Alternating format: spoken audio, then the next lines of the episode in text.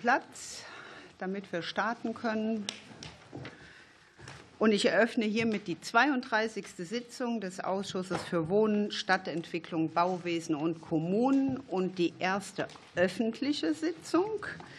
Das heißt, diese Sitzung wird einmal über den Parlamentskanal etwas später ausgestrahlt und ist auch in der Mediathek des Bundestages später abrufbar. Ich weise darauf hin, dass wir aufgrund einer Regierungserklärung heute nur bis ca. 12.15 Uhr Zeit haben werden, hier in dieser Runde zu diskutieren. Ich begrüße deswegen recht zügig alle anwesenden und zugeschalteten Ausschussmitglieder und Vertreter vom Bundesrat und Bundesregierung. Äh, zudem begrüße ich recht herzlich unsere beiden parlamentarischen Staatssekretäre, Frau Kieseltebe und Herrn Barthol, und fange mache weiter mit den Geburtstagen, die seit der letzten Sitzungswoche gewesen sind. Und zwar hatte Herr Rowe am 1.2. Geburtstag, Frau Franziska Maschek am 4.2., Herr Marc Bernhard am 5.2. und genauso auch der Martin Diedenhofen. Ihnen alle alles erdenklich Gute zum Geburtstag. Darf man auch mal klatschen, genau, oder klopfen. Die heutige Obleuterunde heute Morgen hat im Hinblick auf die verkürzte Sitzungsdauer sich auf folgende Tagesordnung verständigt. Wir beraten zunächst über den Tagesordnungspunkt 1. Das ist die öffentliche Anhörung. Die werden wir nur beschließen.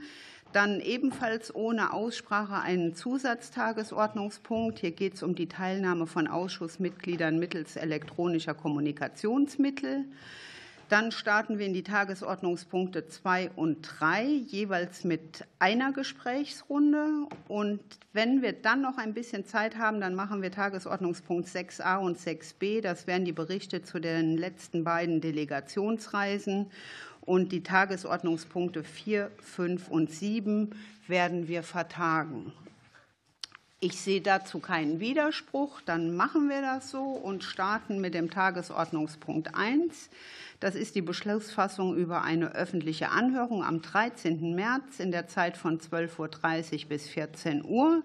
Das ist immer vorbehaltlich der Überweisung. Hier handelt es sich um den Gesetzentwurf der Bundesregierung zur Stärkung der Digitalisierung im Bauleitplanverfahren. Hier bitte ich um Abstimmung. Wer stimmt dafür? Das ist der gesamte Ausschuss. Damit haben wir die Durchführung der Anhörung beschlossen. So, wir haben heute Morgen in der Obleuterunde einvernehmlich vereinbart, dass wir den Zusatztagesordnungspunkt äh, bezüglich der Beschlussfassung gemäß Paragraph 60 Absatz 4 Geschäftsordnung des Deutschen Bundestages beschließen. Das geht hier um die Teilnahme von Ausschussmitgliedern über elektronische Kommunikationsmittel. Die Beschlussempfehlung ist Ihnen unter der Bundes äh, und der Ausschussdrucksache 2024-97 entsprechend zugegangen. Äh, ebenfalls noch mal haben Sie die Vorlage an Ihrem Platz. Und ich würde jetzt hier gerne um die Abstimmung bitten. Wer stimmt dafür? Das sind auch alle Mitglieder des Ausschusses. Damit haben wir die Beschlussempfehlung einstimmig angenommen. Und wir hatten auch heute direkt schon die erste beschlossene Regelung, und zwar äh, die Teilnahme von der Frau Schröder, Bündnis 90 Die Grünen, ist somit möglich geworden. Machen wir weiter mit dem Tagesordnungspunkt 2. Das ist der Antrag der AfD für bezahlbares Bauen und Wohnen, neue deutsche Wohnungsnot stoppen unter der Bundestagsdrucksache 20701. Hier ist unser Ausschuss federführend. Wir haben für, die Tagesordnung, für diesen Tagesordnungspunkt insgesamt 30 Minuten Zeit vereinbart.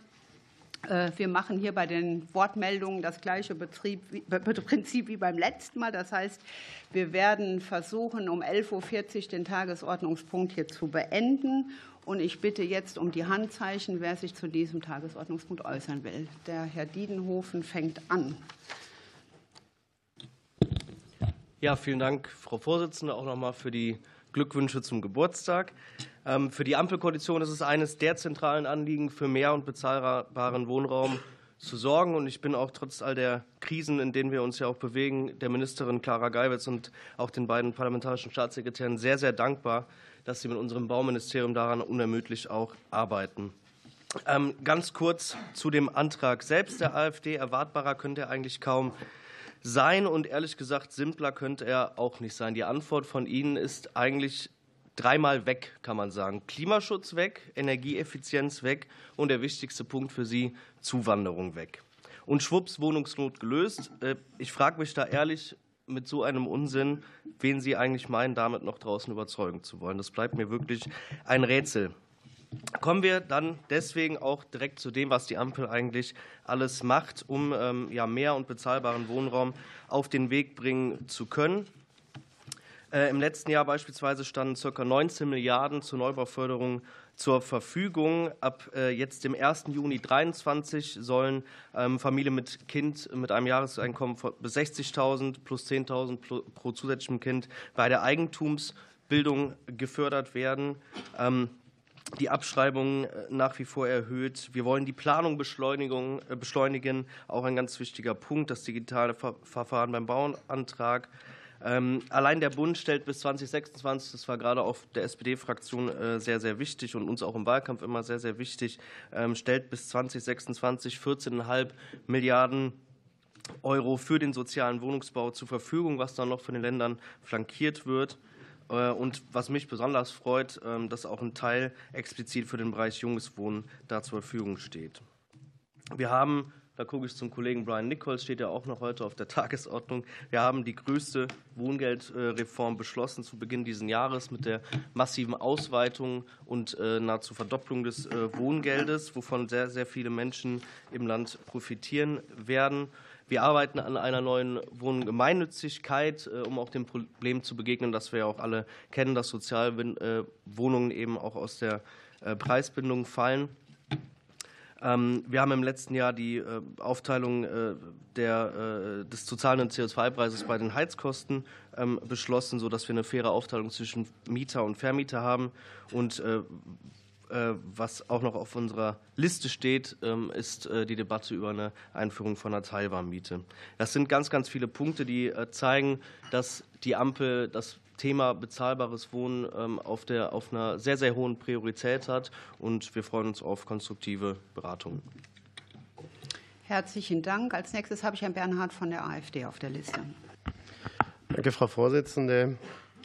Ja, man sieht jetzt eigentlich hier in der Wohnungsnot, die wir in Deutschland haben, wie gesagt, die Hans-Böckler-Stiftung sagt ja seit Jahren, dass zwei Millionen bezahlbare Wohnungen in Deutschland fehlen. An dem Zustand ändert sich nichts egal wie viel zugebaut wird, ähm, die Situation verschlechtert sich sogar eher noch.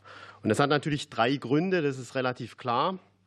Das ist zum einen die Zuwanderung, die, die Erhöhung der Bevölkerungszahl in Deutschland, die Klimahysterie und die Euro-Rettung. Und das ist alles hier auch in diesem Antrag drin. Es kulminiert, kulminiert sich also quasi alles. Äh, ich glaube, jetzt bin ich dran. Sie können gerne nachher erwidern. Ähm, und es kulminieren sich also alle Probleme, die wir in unserem Land haben. Und es ist ein schlichtes Faktum. Und da können Sie rumschreien hier, wie Sie wollen. Die Bevölkerungszahl in Deutschland ist in den letzten zehn Jahren um über vier Millionen gestiegen. Und es wurde nicht ausreichend gebaut. Punkt aus. Das ist einfach nur ein neutrales Faktum und das ist das Problem. Ich erinnere mich noch an die Situation Anfang des Jahrtausends, als gesagt wurde, ja, in Deutschland werden dann 2050 mal 65 Millionen Menschen leben. Das haben wir noch bis 2011, 12, 13 wurde das überall, kann man überall im Fernsehen sehen, wurde überall berichtet und es hat sich eben anders entwickelt. Aber leider Gottes hat die Regierungspolitik in den letzten zehn Jahren nicht adäquat darauf reagiert und das ist ein Problem. Das muss man klar und deutlich sagen. Und wir müssen auch eines sehen, dass sich allein die Bevölkerungszahl in den letzten zwölf Monaten infolge des Krieges um mehr als eine Million erhöht hat. Ja, wir haben über eine Million Menschen aus der Ukraine aufgenommen, haben wir letztes Mal gehört, 250.000 Asylbewerber und so weiter. Also, deswegen muss es darum gehen, Zuwanderung zu steuern. Das ist das, was wir sagen. Und wir müssen natürlich für diejenigen, die wirklich verfolgt sind, hier auch genügend Platz haben, um sie aufzunehmen. Und das erfolgt eben dadurch, dass man diejenigen, die kein Recht haben, in unserem Land zu leben, mehrfach mehr, in mehreren Gerichtsinstanzen entschieden, dass sie das Land verlassen müssen, Und da ist die Exekutive und damit die Regierung und auch die Länderregierung natürlich aufgefordert, diese Gerichtsbeschlüsse endlich mal umzusetzen, für Recht und Ordnung in diesem Land zu sorgen. Und das beträgt eine Zahl von 200.000 bis 300.000 Menschen. Und das würde eben schon erheblich für Wohnraum sorgen. Das muss man klar und deutlich sagen. Dann natürlich die Euro-Rettungspolitik, die zum einen durch die Negativzinspolitik die Menschen in Betongold hat fliegen lassen, fliehen lassen und dadurch die Preise explodiert hat. Jetzt haben wir genau den gegenteiligen Effekt. Die Inflation, die durch äh, die, die Gelddruckmaschine der EZB natürlich angeheizt wird, verursacht wird, sorgt dafür, dass Immobilienpreise weiter steigen und natürlich dann dazu führen, dass die Mieten steigen, ist doch klar. Und der dritte Punkt, der dritte Punkt sind natürlich die ganzen Klimahysterie-Maßnahmen, ist doch ganz einfach. Der EH 55 Standard, der Baustandard, der jetzt zum 1.1. von dieser Regierung zum Standard eingeführt wurde, sorgt dafür, dass sich 80, das sagen alle Branchenverbände, dass sich 80 Prozent der Menschen in Deutschland die Mieten des aktuellen Baustandards gar nicht mehr leisten können und EH40, das haben wir in der Anhörung in der letzten Sitzungswoche klar und deutlich gehört, der ab 2025 gelten soll, führt dazu, dass wir Kaltmieten in Deutschland von 20 Euro haben werden. Und wer kann sich diese Miete leisten?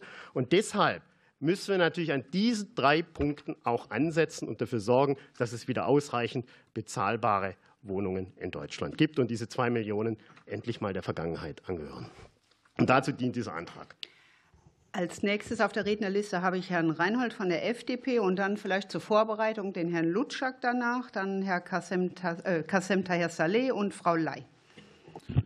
Also ich muss sagen, zuerst einmal fand ich es gut, wenn ein großartiges Land wie Deutschland größer wird. Dann ist von Gutem noch mehr da und das kann für alle nur gut sein. Ähm, ich finde das mehr als anständig und da ich mir vorgenommen habe, auch Politik zu machen, die Wohlstand in meinem Land erhöht, die Sicherheit äh, beibehält in diesem Land und den Wohlstand für alle mehrt, heißt das automatisch auch, dass ich dafür sorgen muss, ähm, dass in Zukunft überhaupt noch Pflege möglich ist in Deutschland, dass überhaupt noch Kinder unterrichtet werden in Deutschland. Ja, auch, dass überhaupt noch genug Bauarbeiter auf den Baustellen dieses Landes zu finden sind. Und da wir das aus eigener Kraft gar nicht hinkriegen, braucht es dafür, und das hat sich diese Ampelregierung vorgenommen, und setzt das äh, Stück für Stück um, auch Fachkräfte aus dem Ausland. Und deshalb wird Deutschland auch in Zukunft wachsen. Und ich finde das, ehrlich gesagt, eine Bereicherung für unser Land und nichts Negatives.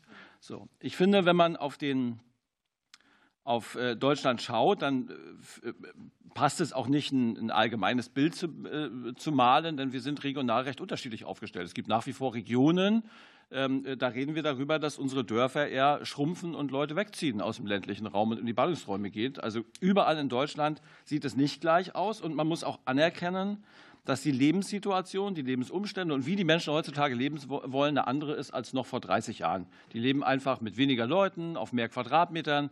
All das führt dazu, dass wir, und das ist richtig, die Analyse, mehr Wohnraum in Deutschland brauchen und dass wir den bauen. Und der Staat wird nicht zum großen Bauherrn in Deutschland werden, war er noch nie. Das waren immer schon die Privaten und deshalb ist unsere Aufgabe, Rahmenbedingungen zu setzen. Und die sind vorgegeben von gesellschaftlichen Wünschen der Menschen in Deutschland. Und die sind zum Beispiel Klimaschutz. Und deshalb ist ein Antrag, in dem ich reinschreibe, komplette Einstellung und Rücknahme aller Klimaschutzmaßnahmen schon mal gegen die Gesellschaft in diesem Land. Und deshalb nicht tauglich, hier im Ausschuss überhaupt intensiv beraten zu werden, finde ich. Aber setzt zumindest nicht den Rahmen, den diese Gesellschaft will. Und ein anderer Rahmen in Deutschland ist bezahlbares Bauen. Das adressieren Sie richtig. Und da, finde ich, kümmern wir uns auch drum. Das ist eine Mammutaufgabe. Wir wissen, das ist viele Legislaturen lang schon in diesem Haus besprochen worden, wie das geht. Natürlich mit Beschleunigung, mit innovativen ähm, Baumethoden und Baumaterialien. Die müssen wir schneller an den Start kriegen. Wir müssen ähm, auch versuchen, eher Rohstoffe zu verwenden, die wir äh, in unserer Region finden, damit wir eben Abhängigkeiten minimieren. All das hat die Bundesregierung auf dem Zettel und kümmert sich darum. Und das ist richtig. Ich glaube, es ist unangebracht, äh, im Gebäudebereich zu versuchen, bezahlbares Wohnen mit diesen gesellschaftlichen Ansprüchen, Klimaschutz zum Beispiel, moderne äh, Gebäude, die wir brauchen, gegeneinander auszuspielen. Das taucht nicht dafür, Politik zu machen für die Menschen in diesem Land. Die Menschen in diesem Land brauchen beides und brauchen beides in einer ausgewogenen Art und Weise. Und unsere Aufgabe als Politik ist, miteinander Lösungen zu diskutieren, die das in Einklang bringt. Dass das keine leichte Aufgabe ist, ist klar, weil jede Investition in Klimaschutz eben eine Investition, also Geld ausgeben in Gebäude ist und äh, erstmal dazu führt, ähm, dass dieses ausgegebene Geld an irgendeiner Stelle auch wieder zurückfließen muss, über Mieten, über Verkaufspreise. Und unsere Aufgabe ist, dieses Bauen so bezahlbar zu machen, wie es eben geht und trotzdem eine ausgewogene Art und Weise zu finden, unsere Ziele zu erreichen. Deshalb finden wir, in der Ampel. Das muss technologieoffen passieren. Wir brauchen Innovationsschub im Gebäudebereich. Den müssen wir einfach durch Forschung und Entwicklung unter anderem anreizen. Das machen wir in der staatlichen Aufgabe. Und wir müssen unsere privaten Bauherren dazu bekommen, mit uns gemeinsam weiter zu bauen. Und zwar da, wo es nötig ist. Deshalb ist es eine Aufgabe auch von allen, nicht nur vom Bund. Wir brauchen Kommunen, die Land ausweisen, die Baugebiete ausweisen, die Verdichtung in ihren Innenstädten zulassen. Wir brauchen die Länder mit einer Landesbauordnung, die eher auf Umbau ausgelegt ist, damit wir nachverdichten können und nicht auf Neubau. All das braucht es. Und wenn wir diese sinnvollen Maßnahmen miteinander diskutieren, wäre ich mit dabei. Wenn wir Anträge schreiben, die Bürger gegeneinander ausspielen, bin ich auf keinen Fall mit dabei. Dankeschön. Als nächstes spricht Herr Dr. Lutschak von der CDU. Vielen Dank, Frau Vorsitzende. Der Antrag der AfD, den wir hier vorliegen haben, ist ja im Kern ein trojanisches Pferd. Da steht zwar bezahlbares Wohnen und Bauen drüber für eine, oder gegen eine neue deutsche Wohnungsnot, aber im Kern geht es ja in der Tat darum, die Hauptthemen der AfD und auch die einzigen Themen, die die AfD hat, äh, gegen Flüchtlinge zu sein, die Europäische Union zu desavouieren und den Klimaschutz äh, zu negieren. Das ist das im Prinzip, was da drin steht. Alles andere ist mit herzlich wenig Substanz ähm, versehen. Natürlich müssen wir Bauen einfacher machen und äh, Bauregeln dazu abschaffen. Da sind wir äh, als Union natürlich immer dabei, aber Sie machen ja auch gar keine Vorschläge, sondern Sie, das ist eigentlich ein Sammelsurium von, von äh, ja, Oberflächlichkeiten, was Sie dort machen. Und deswegen hat der Kollege Reinhold es richtig gesagt, es lohnt sich eigentlich gar nicht, über diesen Antrag groß zu diskutieren. Und deswegen will ich an der Stelle auch der Versuchung widerstehen, jetzt all das aufzuzählen, was wir als Union machen. Sie kennen unsere Anträge, Traum von den eigenen vier Wänden zum Beispiel, wo wir sagen, wir müssen die Familien dabei unterstützen, ähm, ihren Traum von den eigenen vier Wänden ähm, zu ermöglichen. Da finden wir, macht die Koalition zu wenig. Äh, wir glauben an vielen anderen Stellen, bei Jung kauft alt, dass wir beim Baukindergeld äh, weiter was machen müssen und, und viele Dinge mehr. Das muss ich aber nicht anhand dieses Papiers machen. Wir werden heute für all diejenigen, die jetzt zuschauen, ja auch noch eine aktuelle Stunde zu genau diesem Thema haben, äh, Wohnungsbaukrise. Und ich glaube, da können wir uns dann konzentriert unter, äh, unter uns auch austauschen. Im Plenum können noch viel mehr Leute äh, zuhören. Aber der AfD-Antrag hier, da brauchen wir nicht lange darüber diskutieren. Den lehnen wir natürlich ab. Herr Tahir Saleh, bitte. Danke, Frau Vorsitzende. Die AfD versucht hier wieder in diesem Antrag ihren Menschenhass mit der Wohnungsnot zu verknüpfen. Sie hat nicht verstanden, dass Deutschland, unser Land, ein Einwanderungsland ist. Das zeigt nicht nur der Deutsche Bundestag ähm, durch die Repräsentation vieler Menschen, die auch die Interessen der Bürgerinnen und Bürger aus Gesamtdeutschland vertreten, auch durch die Repräsentation von Abgeordneten, die gar nicht hier vielleicht geboren sind, so weit ist unser Land, so vielfältig ist unser Land. Und eine Fraktion im Deutschen Bundestag und vielen anderen Landesparlamenten will es nicht so wahrhaben. Darüber hinaus sollen nach dem Antrag alle Bemühungen ähm, um den Klimaschutz, unter anderem das Klimaschutzgesetz, das Gebäudeenergiegesetz, fallen gelassen werden.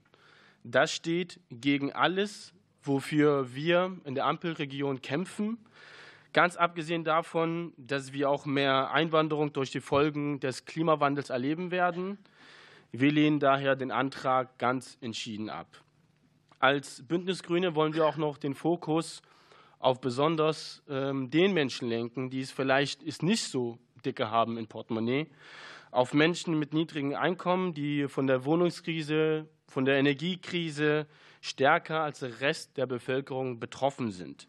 So wie im letzten Jahr stellt auch der Bund dieses Jahr über zwei Milliarden Euro im Rahmen der sozialen Wohnraumförderung zur Verfügung. Die, die Gelder sind bereitgestellt für die Länder. Außerdem haben wir im Koalitionsvertrag die neue Wohngemeinnützigkeit äh, verankert, um durch steuerliche Begünstigungen und Investitionszulagen dauerhaft auch bezahlbaren und günstigen Mietraum zu schaffen. Die Auftaktveranstaltung auch dafür fand bereits im Dezember statt. Zudem muss die Antwort auf die Wohnungsfrage ist auch eine Antwort auf die Klimakrise sein.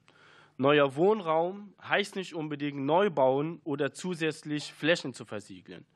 Wir müssen damit anfangen, Potenziale von Nachverdichtung und Umnutzung, wie auch der Herr Reinhold auch bereits angedeutet hat, auszuschöpfen, auszunutzen und Hemmnisse abzubauen. Ähm, die Frage, warum wir diese Potenziale nicht nutzen, die ähm, stelle ich mir tatsächlich. Und zwar müssen wir hin, dass Abriss und Neubau einfach oft günstiger sind als ähm, ja, ähm, die, die Umbauten. Brandschutzanforderungen können nicht erfüllt werden und bei den, Planen, bei den Planenden herrscht Verunsicherung. Wir müssen deshalb dringend auf die Musterbauordnung ran, Förderanreize dafür schaffen. Ähm, das haben wir im Schwerpunkt in der BEG dieses Jahr auch, ähm, auch gemacht, und zwar den Fokus auf den Bestand, entbürokratisieren und den gesamten Lebenszyklus äh, betrachten. Was wir auch in diesem Jahr mit der großen Gag-Novelle auch vorhaben. Das haben wir alles vor, das wollen wir alles machen, um bezahlbaren, günstigen Wohnraum auch darauf zu verunsichern und mit so einem ja, AfD-Antrag, der weit davon, weit davon entfernt ist, wie unsere Debattenlage ist, können wir nicht leben. Vielen Dank. Frau Ley von der Fraktion Die Linke, bitte. Ja, vielen Dank. Das Thema Wohnungsnot ist ja ein viel zu ernstes Thema, als dass man äh, zulassen sollte, dass die AfD eigentlich diesen Aufhänger nur nutzt, um eigentlich die immer gleiche Schallplatte wieder zu spielen. Und die immer gleiche Schallplatte lautet ja keine Zuwanderung. Migration wird dargestellt, dass sie äh, das Grundübel, was eigentlich an allen anderen Problemlagen schuld ist und auch um den Hass gegen äh, Klimaaktivistinnen und Aktivisten oder gegen Klimaschutz im Allgemeinen äh, vor sich herzutragen. Und das ist ja auch in Ihrer Rede, Herr Barnhardt, doch noch mal sehr, sehr deutlich geworden. Und gerade was das Thema Zuwanderung anbelangt, muss ich einfach Gerade weil das das Thema Zuwanderung anbelangt, ich meine, nicht nur ist Deutschland ein Einwanderungsland, wir brauchen auch Einwanderung. Und ähm, überall wird, und deswegen ist es wirklich falsch und es ist auch einfach in der Sache nicht richtig, die Wohnungsnot auf Zuwanderung äh, zu reduzieren. Das sei das die Ursache. Sie blenden vollkommen aus, dass es aus meiner Sicht das Grundproblem auf dem Wohnungsmarkt in Spekulation besteht, äh, dass einfach tatsächlich viel zu viel mit Immobilien spekuliert wurde, dass Wohnungen äh, als Ware behandelt wurden und das die Preise nach oben treibt. Aber dazu äh, bleibt Ihr Antrag ja äh, leider jede Antwort aus. Ich will trotzdem sagen, dass das Thema Wohnungsnot tatsächlich eines ist, äh, was beherzter angegangen werden muss. Und deswegen wäre es aus unserer Sicht wirklich, wirklich längst überfällig, dass wir eine Trendwende beim sozialen Wohnungsbau hinkriegen. Und das kriegen wir nur dadurch hin, indem wir einem die Förderung deutlich erhöhen. Das hat ja jetzt auch kürzlich das Verbändebündnis gefordert, dass man das, selbst das Verbändebündnis sagt, bis zum Ende der Legislaturperiode 50 Milliarden Euro als eine Art Sondervermögen, um wieder voranzukommen bei dem Neubau von bezahlbaren und sozialen Wohnungen. Und das Zweite wäre, die neue Wohnungsgemeinnützigkeit so schnell wie es geht auch tatsächlich einzuführen, damit die Förderung, die wir jetzt ausgeben, in den Aufbau eines neuen Sektors, eines nicht profitorientierten Sektors auf dem Wohnungsmarkt äh, fließen kann, damit dort Menschen Unterkunft äh, finden. Ich will zu guter Letzt sagen, dass wir als Linke ja auch äh, viele dieser Sachen hier schon im Haushalt beantragt haben, aber dass wir auch ein, ein Krisenpaket Miete vorgelegt haben, wie wir jetzt in der aktuellen Situation, wo wir diese Mietsteigerung haben, agieren können. Und dafür brauchen wir einfach einen Mietenstopp. Das ist das schnellste und auch effektivste Mittel dagegen, dass die Mieten steigen. Und es ist eine Mehr, dass man mit einem teuren Zubau dafür sorgt, dass die Mieten wieder sinken. Das ist einfach eine Legendenbildung der Konservativen und äh, es gibt keinen empirischen Beleg dafür. Nichtsdestotrotz müssen wir dafür sorgen, dass, wenn neu gebaut wird in angespannten Wohnungsmärkten, es dann tatsächlich auch der Wohnraum ist, der die unteren und mittleren ähm, Bevölkerungsschichten auch bedient und nicht nur irgendwelche internationalen InvestorInnen oder teure Lofts für die Oberschichten. So, wir haben jetzt noch zwölf Minuten Restzeit zu dem Debattenpunkt. Das heißt, wir könnten eine schnelle zweite Runde machen. Und äh, ich habe jetzt hier Wortmeldungen einmal von der AfD und einmal von der SPD. Dann würde ich sagen, die AfD startet. Ja, vielen Dank. Also es ist mehr oder weniger wie immer, wie es bisher war und wie es auch die nächsten Jahre sein wird. Es gibt bestimmte Ursachen für die Krise am Wohnungsmarkt. Diese Ursachen kann man ja erstmal gemeinsam feststellen, sozusagen als Sachverhalt. Wenn ich mehr Nachfrage auf dem Wohnungsmarkt habe, das ist durch die Zuwanderung, die massive Einwanderung der Fall. Wenn wir seit letztem Jahr 1,5 Millionen mehr Menschen im Land haben, dann ist das ein großer Nachfrageschub. Diese Menschen brauchen Wohnraum. Und dann gibt es einfach entsprechend höhere Mieten. Das ist ein Marktgesetz, da müssen wir uns, glaube ich, gar nicht drüber unterhalten. Ob das dann gut oder schlecht ist, über die Bewertung können wir uns ja gerne streiten. Wir finden das schlecht. Wir finden das schädlich für unser Land. Sie finden das ganz toll. Sie sind migrationssüchtig. Sie wollen immer mehr. Wer es dann bezahlen soll, das ist ja nicht Ihre Sorge, weil Sie sitzen ja hier mit großen Diäten. Aber das ist die Kernfrage. Das ist die Kernfrage, wer soll das bezahlen? Und die Kernfrage ist genauso auf der Angebotsseite, dass das Angebot immer teurer wird. Wenn Sie nachher nur noch für 5000 Euro den Quadratmeter ohne Grundstück bauen können, dann haben Sie halt eine Netto-Kaltmiete von 20 Euro. Und das ist ein Problem für die meisten Menschen im Land und wird es auch bleiben. Und das sind die Anforderungen, die diese Regierung stellt, die auch gar nicht mal sinnvoll sind für den Klimaschutz. Insofern bleibt das Problem und ich glaube, wir werden uns die nächsten Jahre immer wieder darüber unterhalten. Und die Schere wird immer größer, weil die Zuwanderung wird immer mehr durch Sie und die Anforderungen werden immer höher durch Sie und die Kosten werden immer mehr steigen durch Sie. Die SPD bitte. Ja, ähm, also ich glaube, wir können das hier dann an der Stelle auch äh, wirklich abkürzen. Ich will noch mal auf einen Punkt ähm, eingehen. Sie haben gerade davon gesprochen, äh, wer soll das denn bezahlen, wenn Leute hier hinkommen? Ich sage mal so, gehen Sie mal auf eine Baustelle in Deutschland und gucken sich an, wer da alles arbeitet. Die bezahlen das alles selber, was sie hier, dass sie hier leben. Und die arbeiten sehr viel daran mit, dass es uns gut geht in Deutschland. Trojanisches Pferd, Herr Lutschak, das fand ich einen sehr guten Begriff äh, für, den Antrag, für die Anträge der AfD im Allgemeinen. Ähm, Hagen-Reinhold hatte auch nochmal den Punkt Fachkräfteeinwanderung angesprochen. Darauf sind wir angewiesen. Das brauchen wir in Deutschland, um weiter auch im Wettbewerb bestehen zu können. Die AfD benutzt wirklich alles, um ihren Hass und ihre Hetze hier loszuwerden. Ähm, und deswegen freue ich mich, dass wir die Debatte damit dann auch schließen können heute. Wir haben heute Nachmittag nochmal die Debatte, das haben Sie ja ähm, angesprochen. Da freuen wir uns drauf und da freuen wir uns auch, wenn die Breite, wenn die Breite der Republik da repräsentiert wird. Das werden wir dann sehen. Die CDU-CSU, bitte. Ja, ja, vielen Dank. Ich wollte nur ganz kurz ähm, auf das replizieren, was Frau Ley gerade sagte, die ja mehr oder weniger gesagt hat, also wir brauchen eigentlich nur einen Mietenstopp und dann ist das mit den Mieten überhaupt gar kein Problem mehr. Dann haben wir alle Probleme auf dem Wohnungsmarkt gelöst. Da frage ich mich dann manchmal schon, dass so ein bisschen, ein bisschen grundlegendes Verständnis von äh, volkswirtschaftlichen Zusammenhang, von Angebot und Nachfrage. Wenn es so wäre, wie Sie sagen, äh, äh, dann wäre es ja einfach. Nur es ist halt nicht so. Äh, wenn man, ich mache es immer gerne an einem Beispiel fest, wenn in, und das ist in Berlin gar keine Seltenheit, wenn Sie auf eine Wohnung 700 Menschen bewerben, die da in einer langen Schlange bis auf den Bürgersteig hinunterstehen, dann kann am Ende von diesen 700 Leuten nur einer die Wohnung, die dort angeboten ist, bekommen. Einer, weil es eben nur eine Wohnung gibt. Und alle anderen 699 gehen nach Hause weil es eben nur diese eine Wohnung gibt. Und das zeigt eben noch mal sehr deutlich, natürlich brauchen wir starke soziale Leitplanken. Da sind wir als Union immer für eingetreten. Aber wir brauchen eben auch den Neubau von Wohnungen, sonst kriegen wir das Problem nicht gelöst. Und deswegen wollte ich das einfach nur noch mal korrigieren und das nicht so stehen lassen, was einfach wirklich grotesk volkswirtschaftlich falsch ist, was Sie gesagt haben. Die FDP, bitte. Ja, ich kein Mensch bestreitet, dass wir zurzeit sehr viele Menschen in unserem Land haben, die hier Schutz suchen so, weil sie vor Krieg in der Ukraine und ähm, vor anderen Sachen fliehen. Das bestreitet kein Mensch. Und deshalb weiß ich auch gar nicht, warum, warum Sie sozusagen das in den Mittelpunkt stellen. Und ich finde, wir haben in Deutschland Gott sei Dank eine sehr große Hilfsbereitschaft. Und wir haben Bund, Länder und Kommunen, die zusammenarbeiten und zusammenhalten, um diese Aufgabe zu bewältigen. So. Und ähm, sich hinzustellen und zu sagen, ähm, das führt ausschließlich dazu, äh, dass jetzt andere, weil sie es nicht zahlen, sagen sie, ähm, teure Mieten bezahlen sollen, ist einfach Quatsch in dem Fall. Ähm, wenn wir gucken, was in den Kommunen geleistet wird, wenn wir gucken, was Bund und Länder an Geld in die Hand nehmen, um diese Situation zu bewältigen, was wir tun, um mit Erleichterung Baugesetzbuch, auch wir von unserer Seite, was wir können, ähm, äh, Geld für die Kommunen, damit sie ähm, Flüchtlingsunterkünfte zur Verfügung stellen können, dann ist das eine ganze Menge.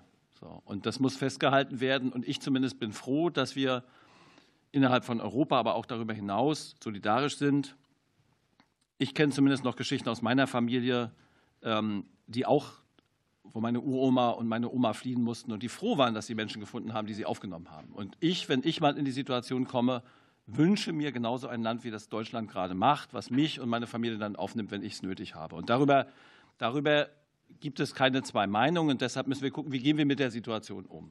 So, zu den Baupreisen will ich mal eins sagen, weil 4.000 Euro Baukosten. Sorry, ich habe ein Bauunternehmen, baue gerade selber. Also bei mir sinken gerade die Baupreise wieder. So, ob man das wahrhaben will oder nicht. In den Ballungsräumen gibt es unheimlich große Grundstückskosten. Die sind nach wie vor so. Sie haben ja ohne Grundstück gesagt. Die Situation auf dem Bau ist, wie sie ist. Und es führen viele Faktoren gerade dazu, dass weniger gebaut wird als die letzten Jahre. Und ich zumindest nehme wahr, dass ich günstigere Angebote gerade bekomme. Und ich vermute, bin gerade wieder dabei, dass ich für zweieinhalb bauen werde. Im Norden, in Ostdeutschland, keine Frage, aber bestimmt nicht für vier und bestimmt nicht für sechs. Und jede Geschichte muss ich mir auch nicht erzählen lassen. Ich habe das mal gelernt, weiß, was man da macht auf dem Bau. Ähm, und die Preise sinken zurzeit. Und das wird auch bei Angebot und Nachfrage wieder was hervorrufen. Dann noch eine Sache. Angebot und Nachfrage, ja, die wirken sich aus. Und ich bin heilfroh, dass ich in einem Parlament sitze, was nicht sozialistisch ist und zwischen Angebot und Nachfrage dazwischen grätscht und meint, Angebot und Nachfrage staatlich zu steuern. Weil Ihre Aufforderung, Angebot und Nachfrage politisch zu beeinflussen, ist ja Sozialismus pur. Da zeigt sich wieder, wie das Hufeisen ganz stark zusammengeht. Ich bin froh, dass unser Parlament das nicht macht, sondern versucht, ähm, das auszugleichen, wo Angebot und Nachfrage eben zu schiefen Preisen führt, Bau anzureizen. Ich würde mir auch wünschen, dass die eine oder andere Kommune mal leere Flächen bebaut. In Berlin gibt es da großartige alte Flughäfen und andere Sachen. Keine Frage, das ist möglich. Und abschließend sage ich nur, ja, es ist richtig, wir werden nach wie vor die Entscheidung treffen und das ist auch gut für dieses Land, dass sie nicht die, nicht, nicht Sie die treffen, sondern wir, denn ich glaube, wir treffen vernünftigere Entscheidungen als Sie. Frau Ley von Die Linke, bitte. Ja, ich denke, das, was äh, Herr Bernhard dort gesagt hat, das kann so nicht unwidersprochen bleiben. Denn was Sie ja tun, das ist, Menschen gegeneinander auszuspielen. Und die Menschen, die jetzt auf Wohnungsnot sind, also Deutschen zu sagen, die Migranten sind schuld daran, dass ihr keine Wohnung findet. Das entlässt aber, wie gesagt, Spekulation aus der Verantwortung. Und das lässt vor allen Dingen auch eine 20-jährige Geschichte von falschen wohnungspolitischen Entscheidungen aus der Verantwortung. Und Sie schieben es dann den armen Menschen in die Schuhe, die äh, sozusagen vor Krieg äh, und Verfolgung geflohen sind und nicht so leben, wie sie Leuten wie Ihnen jetzt die Wohnung wegnehmen. Das will ich noch mal sagen. Und auch alle anderen Fraktionen haben hier Sachanträge zu dem Thema Wohnungsnot gestellt mit unterschiedlichen Lösungsansätzen. Aber so zu tun, als würden Sie jetzt das Thema vorbringen, das äh, kann auch deswegen nicht stehen gelassen werden, weil alle Fraktionen haben zum Beispiel in der vorletzten Legislatur die Laufzeit für den äh, sozialen Wohnungsbau verlängert. Nur die AfD war dagegen. Auch das muss dann an dieser Stelle noch mal zur historischen Wahrheit gesagt werden.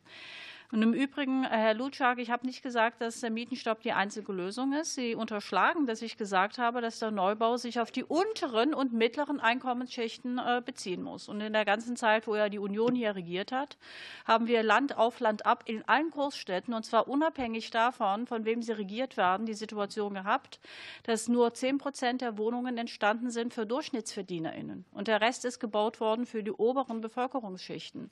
Das ist das Ergebnis auch zum Beispiel des Bauminister Seehofer gewesen, der da keine andere Steuerung hinbekommen hat. Und deswegen uns zu sagen, wir wollen gar keinen Neubau, das ist falsch. Aber er muss gezielt werden für die Bevölkerungsgruppen, die tatsächlich nicht das Geld haben, sich selber am, äh, mit Eigentum am Wohnungsmarkt zu bedienen. Also sprich für die Ärmeren und DurchschnittsverdienerInnen muss mehr gebaut werden, dort, wo es nötig ist. Letzte Dame in der ersten Runde ist die Frau Lieberl vom Bündnis 90 Die Grünen. Ja, vielen Dank, Frau Vorsitzende, meine Damen und Herren. Wir haben jetzt in den letzten Minuten sehr viel über Neubau und Flächenausweisung etc. gesprochen, aber ich möchte noch mal den Fokus lenken auf die Möglichkeiten, die wir haben, zum einen Bestand zu sanieren, damit er energetisch äh, auf dem neuesten Stand ist und auch eine langfristige Perspektive hat und das Thema Umnutzung von Flächen auch noch mal in den Fokus nehmen, weil es gibt in allen Großstädten ähm, sehr viele leerstehende Flächen. Das können Flächen aus dem Handel sein, das können Flächen aus dem Bürobereich sein, die aufgrund der sich verändernden Arbeits- und Konsumwelt nicht mehr benötigt werden. Und ich glaube, da haben wir auch gute Möglichkeiten, über diese Umnutzung im Bestand neuen attraktiven Wohnraum zu schaffen. Und wir haben ja als Ampel auch in den letzten Haushaltsberatungen da zum Beispiel das Thema altersgerecht umbauen, auch studentisches Wohnen schon mal in den Fokus genommen, dass wir auch kleinere Wohneinheiten schaffen und so die Flächen effizienter nutzen. Und bei dem Thema Sanierung ist es natürlich auch so, dass auch das Thema Sanierung und auch der Klimaschutz ein Jobmotor sind für dieses Land, weil wir viele Fachkräfte brauchen, weil wir viel Dienstleistung auch in diesem Bereich haben. Und dafür brauchen wir die Zuwanderung, weil wir das sonst einfach mit den Menschen, die hier im Moment auf dem Arbeitsmarkt zur Verfügung stehen, auch nicht schaffen können. Das heißt, wir brauchen Qualifizierung, wir brauchen Ausbildung genau in diesen Berufen, die für den Klimaschutz wichtig sind, und wir brauchen die Zuwanderung. Und da heißt es auch, Anerkennung von Abschlüssen in verschiedenen Bereichen da wirklich auch schneller werden. Und ich glaube, das sind die wichtigen Punkte, die wir brauchen und nicht immer nur auf die Flächen schauen, die noch nicht versiegelt sind, sondern wirklich auch schauen, dass wir im Bestand neuen Wohnraum schaffen. Dankeschön. Herzlichen Dank. Wir stimmen dann über den Antrag ab. Und ich frage, wer stimmt für diesen Antrag? Das ist die AfD. Wer stimmt dagegen? Das ist der Rest des Ausschusses. Damit empfehlen wir den Antrag abzulehnen. Wir fahren fort mit Tagesordnungspunkt 3. Das ist der Bericht der Bundesregierung zu Engpässen bei der Auszahlung des Wohngelds Plus auf Antrag der Fraktion CDU-CSU vom 17.01. unter der Ausschussdrucksache 20 24 95. Der Bericht wurde bereits verteilt. So können wir unmittelbar in die Gesprächsrunde einsteigen. Wir hätten wieder eine halbe Stunde Zeit, wie das mit der Obleuten abgesprochen wurde, das heißt bis 12.10 Uhr. Aufgrund dessen, dass die Bundesregierung hier allerdings einen Antwortpart hat, äh, würde ich darauf achten, dass die Redezeiten sich auch so verhalten, dass wir Zeit haben, die Bundesregierung noch anzuhören. Wer möchte beginnen? Niemand. Frau Steinmüller. Das kann ich gerne machen. Ja, vielen Dank für den Bericht. Angesichts der steigenden Energiepreise und insgesamt der angespannten Situation auf dem Wohnungsmarkt haben wir letztes Jahr gehandelt.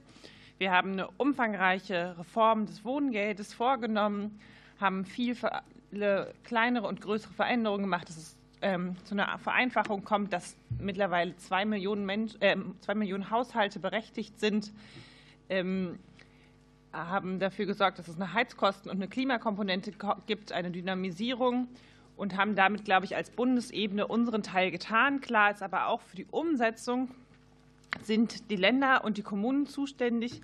Da ist es ehrlich gesagt noch ein bisschen früh, um wirklich einen umfassenden Blick zu haben, wie ähm, die Umsetzung gelingt. Klar ist aber schon, dass es in sehr vielen Bundesländern gut funktioniert. Ähm, ein einzelnes, sehr großes Bundesland mit einer Bauministerin der CDU noch nicht so weit ist, aber da hoffen wir darauf, dass auch in NRW ähm, es vorangeht. Und wir freuen uns auf jeden Fall, dass es hier eine vorläufige Bewilligung gibt. Meine Frage an das Ministerium ist auf jeden Fall bei den Bundesländern, bei denen es gut funktioniert, können Sie da Best Practices äh, nennen und wie können wir vielleicht auch gewährleisten, dass es da zu einem Erfahrungsaustausch kommt, damit gelingende Praxis noch stärker in die Breite kommt? Denn das ist unser gemeinsames Ziel. Deswegen haben wir die Wohngeld Plus Reform ja durchgeführt. Vielen Dank. Danke schön. Als nächstes spricht Herr Beckkamp. Ja, auch von mir vielen Dank für den Bericht. Äh, er gibt in der Tat nicht so viel her, weil es einfach noch nicht so lange im Leben ist sozusagen. Da lässt sich noch nicht viel sagen. Das ist auch nachvollziehbar, wie Frau Steinmüller gesagt hat. Insofern nur ganz kurz. Ähm, es ist auf Seite 2 unten ausgeführt, bei dem ersten Spiegelstrich, wenn man so will, ähm, dass es bisher keine Meldung gäbe, dass ähm, es in eine Überlastung äh, gekommen sei und die, die zuständigen Stellen nicht mehr oder nur sehr eingeschränkt ihren Aufgaben nachkommen konnten. Zwischen es läuft gut und nicht mehr oder nur sehr eingeschränkt ist natürlich viel Platz. Aber äh, da ist die Frage, wie läuft es denn wirklich, wenn man das irgendwie mal, ich sag mal konkreter beziffern könnte. Wahrscheinlich kann man es eben noch nicht, weil es noch nicht lange noch her ist. Aber die Aussage ist dann mal, auch ein Nullum, ehrlich gesagt. Dann könnte man es fast weglassen. Ähm, dann, was Frau Steinmüller sagte mit dieser ähm, Erfahrungsaustausch, das klingt sehr sinnvoll. weil hier auch die Rede davon ist, dass NRW zahlreiche vorläufige Bescheide nach 26a ähm, wohl erlässt. Ähm, andere machen das nicht, weil sie vielleicht mit der IT schon weiter sind oder machen es nicht, warum auch immer, keine Ahnung. Also das wäre in der Tat mal wichtig zu hören, wie die sich auch austauschen, weil es ja vom Prinzip das Gleiche ist, aber auf andere Weise getan wird, weil die Länder ja die ausführende Gewalt sind. Ähm, was da passiert zum Austausch oder wie das generell gefördert wird, das wäre sinnvoll. Und dann noch eine letzte Frage, weil das habe ich nicht gefunden im Internet. Ähm, das ist unter Römisch 4, also letzte Seite. Da steht, dass die, der Bund den Ländern äh, Verwaltungshinweise zur Verfügung gestellt hat. Ähm, da habe ich keine aktuellen gefunden. Da gibt es noch die von 2017. Kann das sein, dass die nicht. Also ich, ich habe es nicht gefunden im Internet zumindest. Was sind das denn für Beispiele, was denn getan werden kann? Also es sind ja öffentlich zugängliche Sachen ganz oft. In dem Fall habe ich es nicht gefunden. Von 2017 sind sie drin. Als nächstes wäre Herr Nichols von der SPD dran. Ja, vielen Dank. Ich glaube, natürlich ist es sehr früh, um einen ähm, wirklich ausführlichen Bericht zur Umsetzung zu bekommen. Aber ich bin trotzdem dankbar, dass die Union diesen Bericht eingefordert hat, weil er ja auch zeigt, dass viele Befürchtungen, die vor allem aus den Reihen der Union äh, im Vorfeld der Reform formuliert wurden, ein Stück weit doch äh, widerlegt werden können. Und das ist gut, dass wir insgesamt an der ambitionierten Reform gemeinsam mit den Ländern festgehalten haben. Ich will das auch einfach noch mal in Erinnerung rufen, dass wir ja hier sehr konstruktiv auf die Vorschläge, die wir aus den Ländern erhalten haben, auch eingegangen sind, die auch in der parlamentarischen Beratung berücksichtigt haben und ähm, dass ein gutes Miteinander war und sicherlich auch da der Grund zu finden ist, dass es dann im Bundesrat einstimmig beschlossen wurde. Und ähm, ich finde, wenn man sich das einmal anschaut, äh, durchaus was sehr wichtig war und äh, was durchaus auch ein Knackpunkt war, waren die IT-Fachverfahren und die Frage, wie schnell die umgesetzt werden können. Hier kann man ja ganz klar feststellen, dass in der Mehrheit der Bundesländer das erfolgreich eben zur Umsetzung gekommen ist. Ich ähm, glaube auch, dass äh, natürlich eine Mehrbelastung in den Kommunen da ist. Das haben wir auch nie in Frage gestellt. Aber wir sehen ganz deutlich darauf, wo haben wir ja auch immer wieder hingewiesen, dass nicht zum 1.1. quasi alle nach der Silvesterparty zur Wohngeldstelle laufen, sondern dass sich das nach und nach aufbaut. Und das ist auch das, was man ähm, eben aus der Praxis hört. Was mir Sorge bereitet, nicht nur, weil ich aus NRW komme, sondern weil NRW natürlich auch als einwohnerstärkstes Bundesland äh, da äh, eine besondere Bedeutung zukommt, ist äh, dieser Sonderfall NRW. Ich habe schon im Dezember auch die zuständige Landesministerin angeschrieben, den Austausch angeboten und auch ein paar, ja, bin auf ein paar Irritationen äh, eingegangen, die immer wieder in öffentlichen Statements deutlich wurde. Denn man könnte ja den Eindruck gewinnen, dass aus Sicht des Landes NRW das Land gar keine Zuständigkeit hat bei, dem, bei der Wohngeldreform. Deswegen bin ich so dankbar, dass es nochmal ausgeführt ist und sich aus dem Grundgesetz auch ableiten lässt, dass die personelle organisatorische Ausstattung der Wohngeldbehörden sehr wohl in Verantwortung der Länder ist. Hier kann man neben Berlin auch viele weitere Bundesländer aufzählen, die sehr vorbildlich und frühzeitig reagiert haben und deswegen vielleicht auch deswegen die Reform so gut umsetzen können. Ich habe leider erst in, äh, vor, äh, vor kurzem eine Antwort aus dem Landesministerium erhalten, die noch mal darauf eingegangen sind, dass sie eigentlich sich nicht zuständig sehen, die Kommunen in NRW zu unterstützen bei der personellen und organisatorischen Ausstattung und dass sie, obwohl sie sehr früh im September schon den landeseigenen Betrieb IT NRW damit beauftragt haben, das IT-Fachverfahren vorzubereiten, es eben nicht schneller möglich ist, als es in Ende März, April äh, in die Kommunen zum Einsatz zu bringen. Und da würde mich natürlich durchaus interessieren, warum das andere Bundesländer deutlich schneller hinbekommen als NRW. Ähm, was ein bisschen paradox ist, es wurde viel über das Thema vorläufige Bewilligung nach 26a gesprochen, eher kritisch aus den Ländern. Das ist ja das einzige Instrument. Und da bin ich froh, dass wir das auch äh, parlamentarisch äh, durchgehalten haben, dass wir es einführen, weil es das einzige Instrument, was im Moment dazu führt, dass Menschen in NRW das Wohngeld entsprechend ausgezahlt bekommen. Ähm, meine Frage vielleicht noch mal an die parlamentarische Staatssekretärin wäre, ähm, auch hinsichtlich der Verwaltungshinweise im Zusammenhang der Einführung der Reform, ähm, ob man da vielleicht noch mal etwas konkretisieren kann, wie da noch zusätzliche Hilfestellungen gegeben wurden, weil ich glaube, das war noch mal ein ganz wichtiger Schritt, um für Klarheit in den Wohngeldstellen auch zu sorgen. Dankeschön. So, jetzt habe ich Frau Ley, Herrn Reinhold und zum Schluss den Herrn Lutschak. Ja, vielen Dank. Ein ähm, wichtiges Thema, äh, über das wir sprechen müssen, weil ja die Rückmeldungen aus Ländern, auch Kommunen unterschiedlich äh, sind. Viele Fragen sind jetzt schon gestellt worden. Äh, deswegen von meiner Seite ähm, ob Sie vielleicht Rückmeldungen haben oder Hinweise, was diese sogenannten Kann-Bestimmungen anbelangt. Also es gibt ja einige auch, zum Beispiel vorläufige Zahlung des Wohngeldes, Verlängerung des Bewilligungszeitraumes auf bis zu 24 Monaten Bagatellgrenze. Also haben Sie da einen Rücklauf, ob die Kommunen davon Anwendungen machen oder ähm, wie das äh, konkret laufen soll.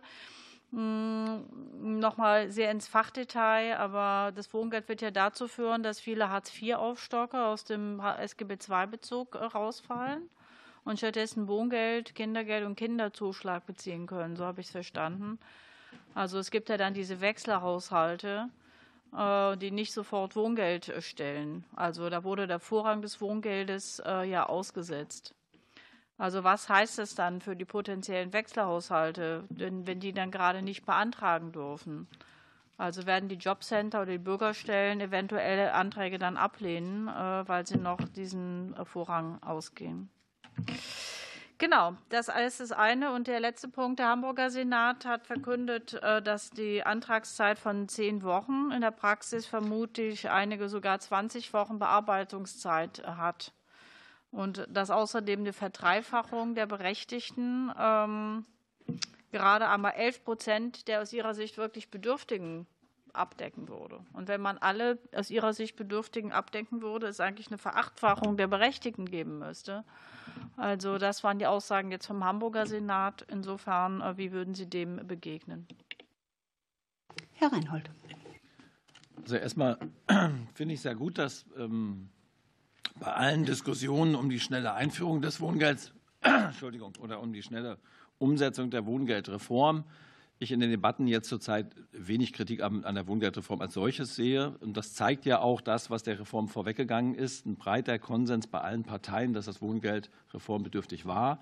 Ähm, und dieser Ruf kam ja nicht nur ähm, äh, vom Bund, der kam ja auch aus den Bundesländern. Und ähm, ganz offensichtlich sind wir mit dem Ergebnis alle ähm, äh, soweit zufrieden. Ich erst recht, weil ich immer finde, es macht mehr Sinn, in Menschen zu investieren als in Beton. Ich bin ja ein Freund der Subjektförderung und finde, die ist viel zielgerichteter. Und deshalb, ähm, wir Freien Demokraten sind das insgesamt, finde ich, den Schritt auch richtig, den wir gegangen sind. Ähm, wir sehen auch an der Umsetzung, da würden meine, meine Fragen jetzt ein bisschen hingehen, Schwierigkeiten, die wir kennen. Also ich sage mal, wenn ich mich davor an die Corona-Zeit erinnere und als es darum ging, schnell zu reagieren, diese Wohngeldreform ist ja schnell gekommen, weil es nötig war, äh, was zu tun aufgrund der steigenden Energiekosten und anderer Sachen. In der Corona-Zeit waren es andere Sachen, die dazu geführt haben, dass wir schnell als Bund Geld gegeben haben, was dann über die Länder verteilt wurde. Und immer ging es darum, ja, wie werden diese Antragsverfahren eigentlich abgewickelt? Und man hat festgestellt, ja, digital sind wir irgendwie noch nicht so auf dem Stand, wo wir eigentlich hin müssen. Ne? So. Äh, in der Corona-Zeit unter anderer Regierungsverantwortung hat das zu dollen Schwierigkeiten geführt. Jetzt bei der Wohnrechtsreform hat man wieder gesehen, wie weit die einzelnen Bundesländer eigentlich sind in digitalen Verfahren, Antragsverfahren und wer da einen Vorteil hat. Das sieht man ja jetzt auch anhand der Berichte, zum Beispiel äh, Schleswig-Holstein, die schon weit vorweg waren, ähm, und welche Schwierigkeiten hatten. Wir ähm, stoßen jetzt wieder drauf, wenn ich an die Härtefall Regelungen oder an die Härtefallgelder, die die Bundesländer verteilen soll, ähm, bei den Energiekosten denke.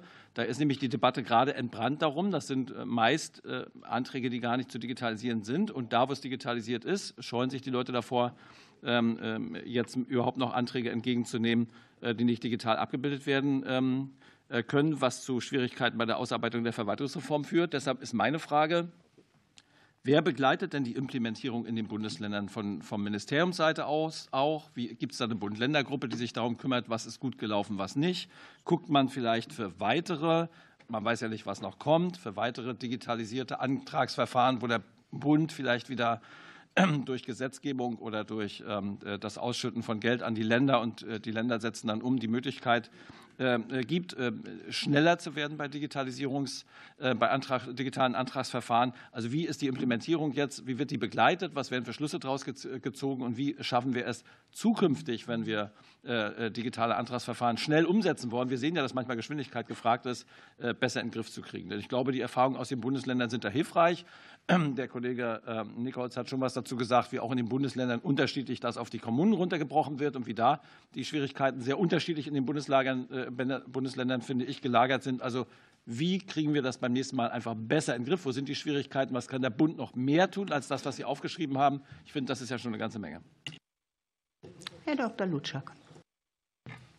Vielen Dank. Ich möchte gerne vorwegschicken, dass ähm, wir als Union die Ziele der Wohngeldreform ganz ausdrücklich unterstützt haben und wir deswegen im parlamentarischen Verfahren ja auch eine ganze Reihe von Vorschlägen gemacht haben, ähm, damit es eben bei der Umsetzung dann nicht zu Problemen kommt.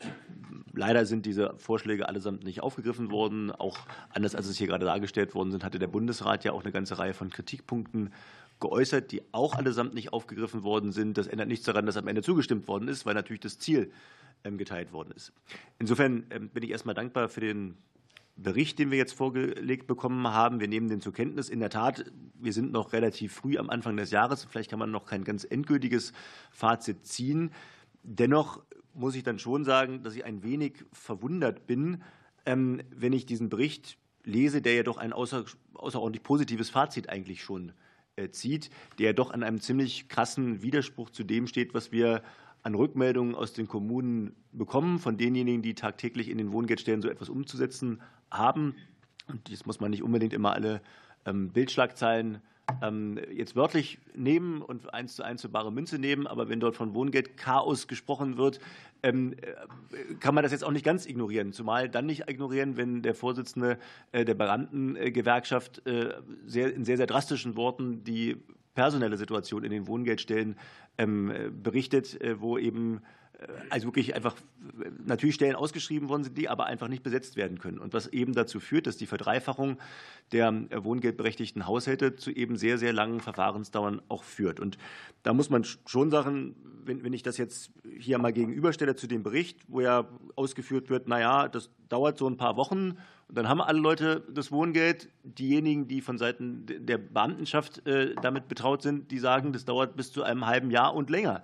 Und ich kann es zum Beispiel für, für meine eigene Heimatstadt Berlin sagen, in Neukölln, da wo Franziska Giffey herkommt, da sind es 17 Wochen vor der Reform gewesen. Nach der Reform, glaube ich, werden es nicht weniger sein, sondern im Gegenteil. Man muss ja davon ausgehen, wenn es sich verdreifacht, dass es dann dementsprechend äh, länger dauert. Und der Bericht ist an vielen Stellen wie ich finde, ich will jetzt nicht sagen geschönt, aber man muss einfach mal sagen, da, da wird die Erwartung aufgezeigt, dass die Personalsituation in den Wohngeldstellen sich künftig verbessern wird. Also im Klartext, aktuell ist sie schlecht. Ich finde, das kann man auch mal deutlich formulieren, weil da, nur wenn man deutlich Dinge benennt, kann man ja am Ende auch zu Veränderungen äh, kommen. Und es wird zum Beispiel gesagt, dass die Auszahlung der ähm, Wohngelder in einigen Bundesländern Hamburg und Mecklenburg-Vorpommern wird dann genannt, äh, jetzt im Januar erfolgen wird, dann in weiteren fünf Bundesländern bis zum 1. März. Wenn ich das mal zusammenzähle, zwei plus fünf sind sieben von 16 Bundesländern bis zum 1. März. Das heißt ja im Umkehrschluss, in allen anderen Bundesländern wird es erst nach dem März deutlich erfolgen. Und das finde ich schon, muss man dann bei einem solchen Bericht auch mal deutlich sagen, dass ähm, äh, hier viel geschönt dargestellt werden. Und deswegen wäre das auch noch mal meine Frage, die ähm, die Bundesregierung vielleicht beantworten können. Wie erklären Sie sich eigentlich, dass es zu dieser ganz offensichtlichen Diskrepanz kommt zwischen dem, was Sie hier in dem Bericht ähm, uns als Ausschuss präsentieren äh, und den Hilferufen, den wir aus den Kommunen äh, ja eben auch wahrnehmen? Und äh, das passt aus meiner Sicht überhaupt gar nicht zusammen. Und da würde ich mir etwas Aufklärung wünschen.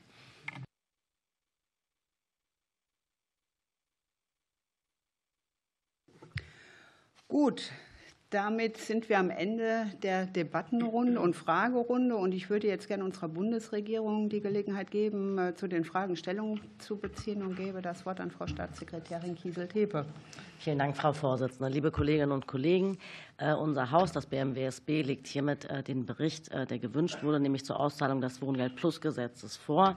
Das Wohngeld-Plus-Gesetz ist zum 1. Januar diesen Jahres in Kraft getreten. Es war von Anfang an klar, dass es eine Herausforderung ist für die Länder und für die Kommunen insbesondere, weil die Kommunen zuständig sind mit ihren Wohngeldstellen für die Auszahlung äh, dieser Leistung.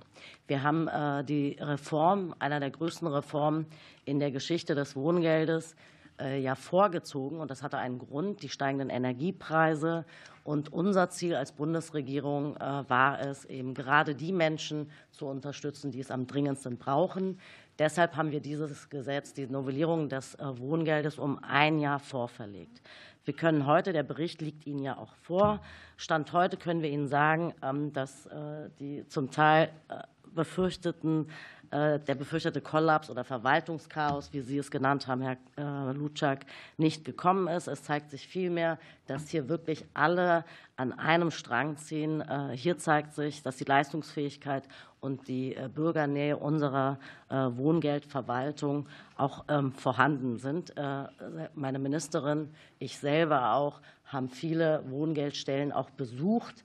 Und natürlich haben wir auch immer gesagt, das wird eine Herausforderung. Es wird nicht so sein, dass die Leistung am 01.01. auf dem Konto landen wird, sondern das ist eine gemeinsame Anstrengung, auch was die Personalsituation angeht. Dafür sind im Übrigen auch die Länder äh, zuständig.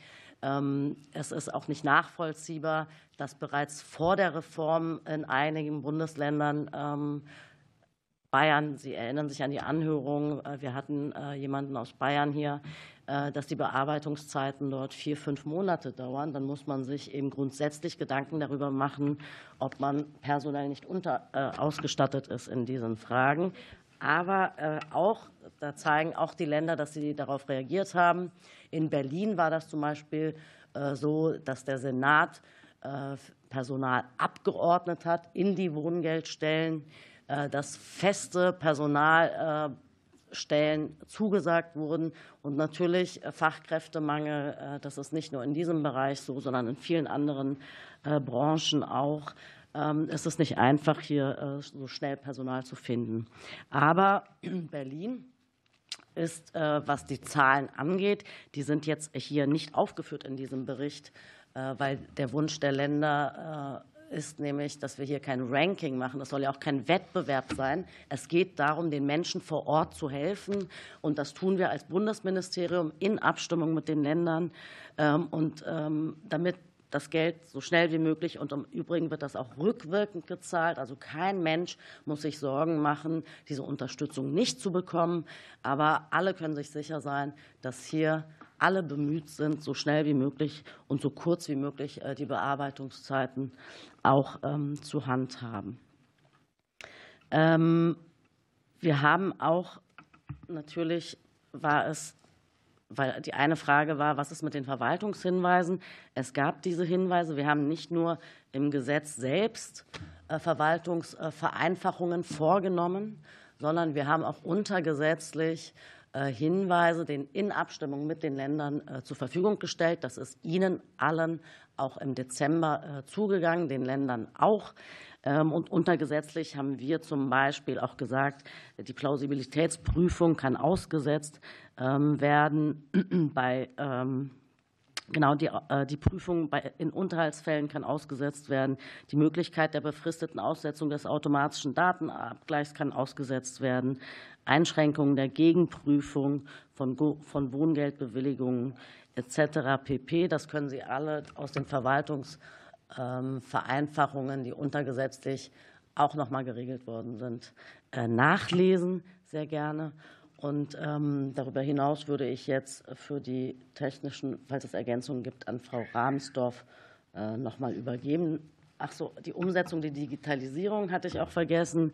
Uns ist es natürlich auch wichtig, dass wir hier, was die Digitalisierung auch ähm, angeht, ähm, vorangehen. Das Wohngeld ist als eines der ersten erfolgreich umgesetzten Digitalisierungslabore des gesamten OZG-Prozesses. Ähm, es haben leider nicht alle Länder mitgemacht. Es gibt in Berlin, Bayern und Baden-Württemberg noch, glaube ich, eigene äh, IT-Verfahren, äh, die Sie umgesetzt haben. Aber da gebe ich Frau Rahmsdorf noch mal für die weiteren Ergänzungen das Wort. Danke. Herzlichen Dank. Ähm, ich würde dann direkt äh, anknüpfen. Vielleicht mache ich gleich bei der Digitalisierung weiter. Ähm, es gibt tatsächlich ist das Wohngeld seit rund vier Jahren, seit rund vier Jahren bei, der, äh, bei den ähm, Pilotvor ist das Pilotvorhaben der, der OZG-Umsetzung und ähm, ist da auch ein Leuchtturmprojekt. Wir sind da im dauerhaften Verfahren. Da gibt es äh, monatliche oder wöchentliche Abstimmungsrunden, sodass da also auf jeden Fall auch ähm, die Erfahrungen, die jetzt gesammelt werden, ähm, einfließen werden. Jetzt muss man natürlich ein bisschen unterscheiden. Einmal zwischen dem ähm, zwischen den Online-Anträgen, diesen Verfahren und dann der Weiterleitung der Daten aus diesen Anträgen in die sogenannten Fachverfahren, wo das dann im Wohngeld umgesetzt wird. Das ist sicherlich noch ein bisschen, ähm, das ist eine Schnittstelle, wie es so genannt wird. Ähm, auch da werden wir sicherlich jetzt die, die ähm, Erkenntnisse, die wir in dem Verfahren gewinnen, weiterleiten und dann auch umsetzen. Aber das ist aufgrund der Vielzahl der bestehenden Fachverfahren einfach eine etwas schwierigere Baustelle. So. Und äh, dürfte sicherlich auch ein Punkt sein, wo es manchmal noch zu Verzögerungen kommen kann. Ähm, so viel erstmal zum, zum äh, IT-Verfahren. Also da sind wir im laufenden äh, Austausch. Ähm, was es zu den Best Practices gibt, auch das kann ich sagen. Es besteht ein Arbeitskreis Wohngeld, der tagt mindestens zweimal jährlich. Mal sehen, also dieses Jahr wird es auf jeden Fall zweimal jährlich der Fall sein, vielleicht auch häufiger. Ähm, der nächste ist für den April angesetzt. Auch da werden die ersten Erkenntnisse, die, über, die jetzt schon vorliegen, dann natürlich dann hinausgehen werden, werden da ausgewertet werden, werden mit den Ländern besprochen werden. Die Länder werden uns sicherlich dann detailliertere äh, Rückmeldungen geben können zu den Verfahren äh, und Problemen, die aufgetreten sind. Und dann werden wir natürlich diese auch aufgreifen und weiterhin darauf eingehen. Ähm, von daher äh, Sie haben ja selber darauf hingewiesen, es ist noch nicht so viel Zeit vergangen. Ähm, es ist nicht zu den, zu den befürchteten Szenarien gekommen, aber natürlich ähm, ist alles noch sehr im Fluss. Von daher ist das, was wir hier aufgeschrieben haben, beruht auf den Rückmeldungen der Länder, die uns gegeben wurden. Ähm, und wir haben sie nach bestem Wissen und Gewissen jetzt hier auch äh, aufgeschrieben und an Sie weitergemeldet, sodass es einfach wir auch erstmal zur Kenntnis nehmen müssen, dass vieles noch im Fluss ist und ähm, sich einiges sicherlich schon gut anlässt, aber in anderen Baustellen es sicherlich vielleicht auch erstmal noch zu weiteren äh, Entwicklungen kommen wird. Ähm, zu den zu dem Paragraphen 26a, da es in NRW ja nun angewendet wird, hoffen wir dann darauf, dass aus NRW da auch äh, gute Rückmeldungen kommen werden. Auch aus den anderen Bundesländern wird äh, gemeldet, dass es durchaus ähm, zur Anwendung kommen soll soll. Ähm, sicherlich gibt es da manchmal noch so ein bisschen, ich nenne es jetzt mal Fremdeln äh, in vielen Bereichen. Das ist halt eine, eine neue Regelung. Ähm, die Sachbearbeiter müssen sich damit erstmal auseinandersetzen. Aber ich denke mal, wenn sich da äh, ja, die ersten Anlaufschwierigkeiten überwunden sind, dann wird das sicherlich auch öfter genutzt werden, dieses Instrument. Und auch da werden wir spätestens im Arbeitskreis Wohngeld uns zu austauschen. Ähm, was die Hinweise angeht, die wurden, wie gesagt, am 20.12. Ähm, verschickt. Ähm, es wurde schon daraus äh, zitiert. Wir haben Verfahrenserleichterungen, gerade was auch, auch Nachweise betrifft. haben wir darauf verzichtet, sodass das Verfahren ein bisschen beschleunigt wird. Wir haben insbesondere äh, den 26a sehr genau erklärt, was, was damit gewollt ist und was auch damit gemeint ist, sodass die Wohngeldbehörden da eine, eine Sicherheit und einen Rahmen von uns bekommen haben, mit dem sie umgehen können. Und ähm, ja, wir haben auch noch kurz zu den Moratoriumstellungen bezogen, also zu der, zu der äh, Verzicht auf das Vorrang des Wohngelds zum SGB II-Bezug. Wenn ich da denn auch gleich weitermachen darf. Ähm, es ist so, es ist ein, ein Verzicht auf die Vorrangstellung. Das heißt, die Menschen oder die Antragsteller werden nicht verpflichtet, die eine oder die andere Leistung ähm, zu beantragen. Aber natürlich, sie werden sowohl in den Wohngeldbehörden als auch bei den SG, bei den Jobcentern dazu beraten. Und es steht ihnen völlig frei, die von ihnen in dem Moment äh, best passende Leistung zu beantragen. Es wird, keiner wird abgelehnt oder es wird nicht verwehrt. Es wird halt darauf hingewiesen, sicherlich, dass es im Wohngeld vielleicht manchmal etwas länger dauern könnte, aber wenn das dann gewollt ist, dann kann jeder Wohngeld beziehen oder aber auch Bürgergeld. Das ist es. Und ähm, ja, IT hatte ich schon und ähm, ja, ansonsten kann ich nur sagen, wenn Sie jetzt die Diskrepanz ansprechen zwischen dem Bericht und der realen Situation, also wir haben, wie gesagt, die Länder abgefragt und haben das aufgeschrieben, was uns aus den Ländern zurückgemeldet wurde. Von daher bildet es das ab. Es mag da sicherlich auch, auch bei den Länderrückmeldungen ja nicht, nicht ganz differenzierte Rückmeldungen geben, aber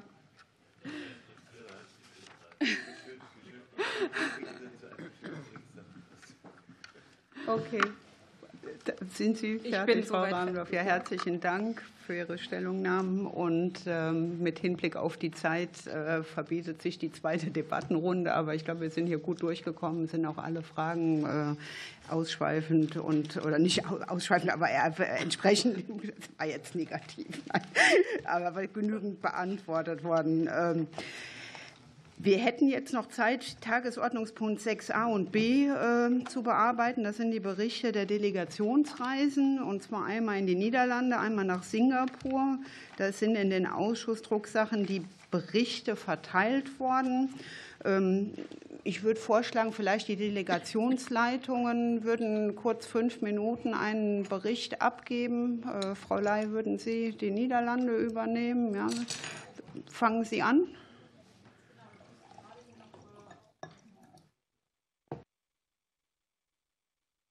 Genau, also äh, dann einfach jetzt außer Lameng. Also äh, ich denke, es war insgesamt eine gute Reise, indem wir uns mit den Themen äh, befasst haben, ähm, zum Beispiel nachhaltige und klimagerechte Stadtentwicklungspolitik, indem wir uns natürlich auch um die Frage der Bezahlbarkeit des Wohnens und des Bauens äh, mit äh, zentral befasst haben.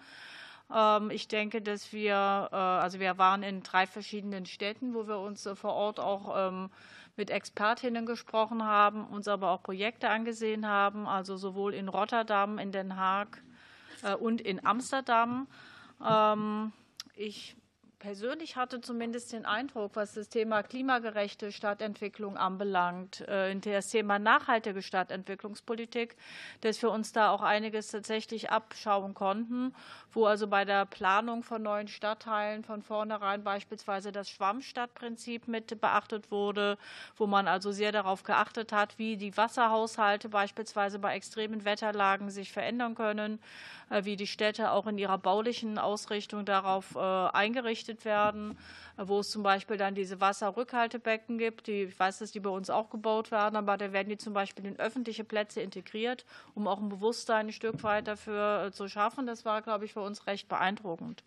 Wir haben auch gesehen, dass Neubau dort an einigen Stellen vorangeht. Ich habe jetzt keine offiziellen Zahlen, aber es wirkte, sage ich mal, dass es ein bisschen vielleicht schneller geht als bei uns, äh, wo dann beispielsweise auch alte Hafenanlagen mit ähm, äh, also sozusagen entwickelt werden konnten, um dort also auch Neubauvorhaben zu schaffen. Und da gehen natürlich die Niederlande schon einen etwas anderen Weg als Deutschland. Also sie schaffen da doch mehr Freiheiten, beispielsweise für die äh, architektonische Ausgestaltung. Und äh, das hat mich zumindest beeindruckt. Ich glaube, wir fanden das insgesamt ganz interessant, dass es auch so eine Art experimentelle Bauprojekte gibt, wo dann Neubau stattfinden kann und die Bauherren selber also nur, also es gibt ein paar Maßgaben, die sozusagen eingehalten werden müssen, aber ansonsten ist es explizit gewünscht, es auch individuell auszugestalten und das hat eigentlich für einen totalen Run auch auf diese Stadtteile gesorgt. Und nach unserer Auffassung, glaube ich, kann ich für alle sagen, auch für eine attraktive neuen Stadtteile gesorgt. Also das waren, glaube ich, wichtige Dinge.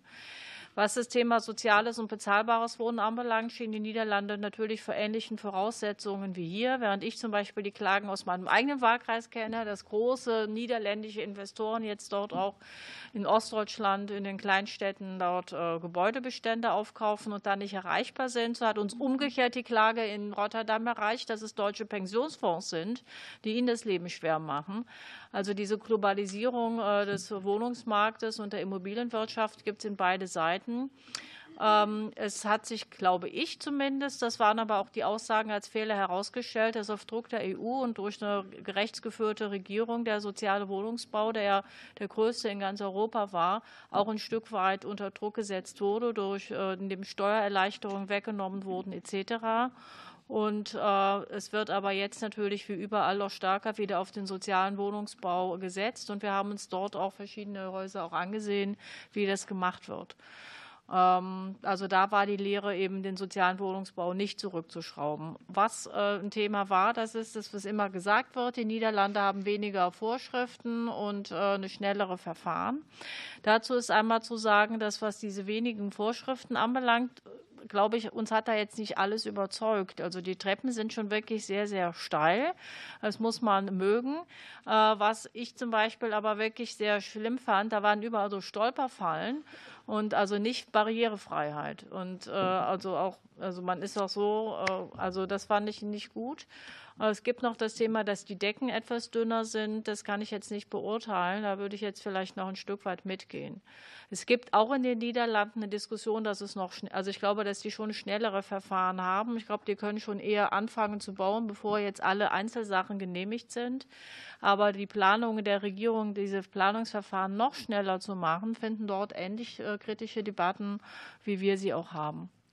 Und zu guter Letzt kann man sagen, dass dort, also glaube ich, viel innovativere Sachen stattfinden. Also was jetzt äh, Baumaterialien anbelangt oder beispielsweise auch die Erschließung in Niederlanden von Wasser also Bauvorhaben auf dem Wasser, das war schon sehr attraktiv, auch wenn wir hier nicht über den sozialen Wohnungsbau gesprochen haben.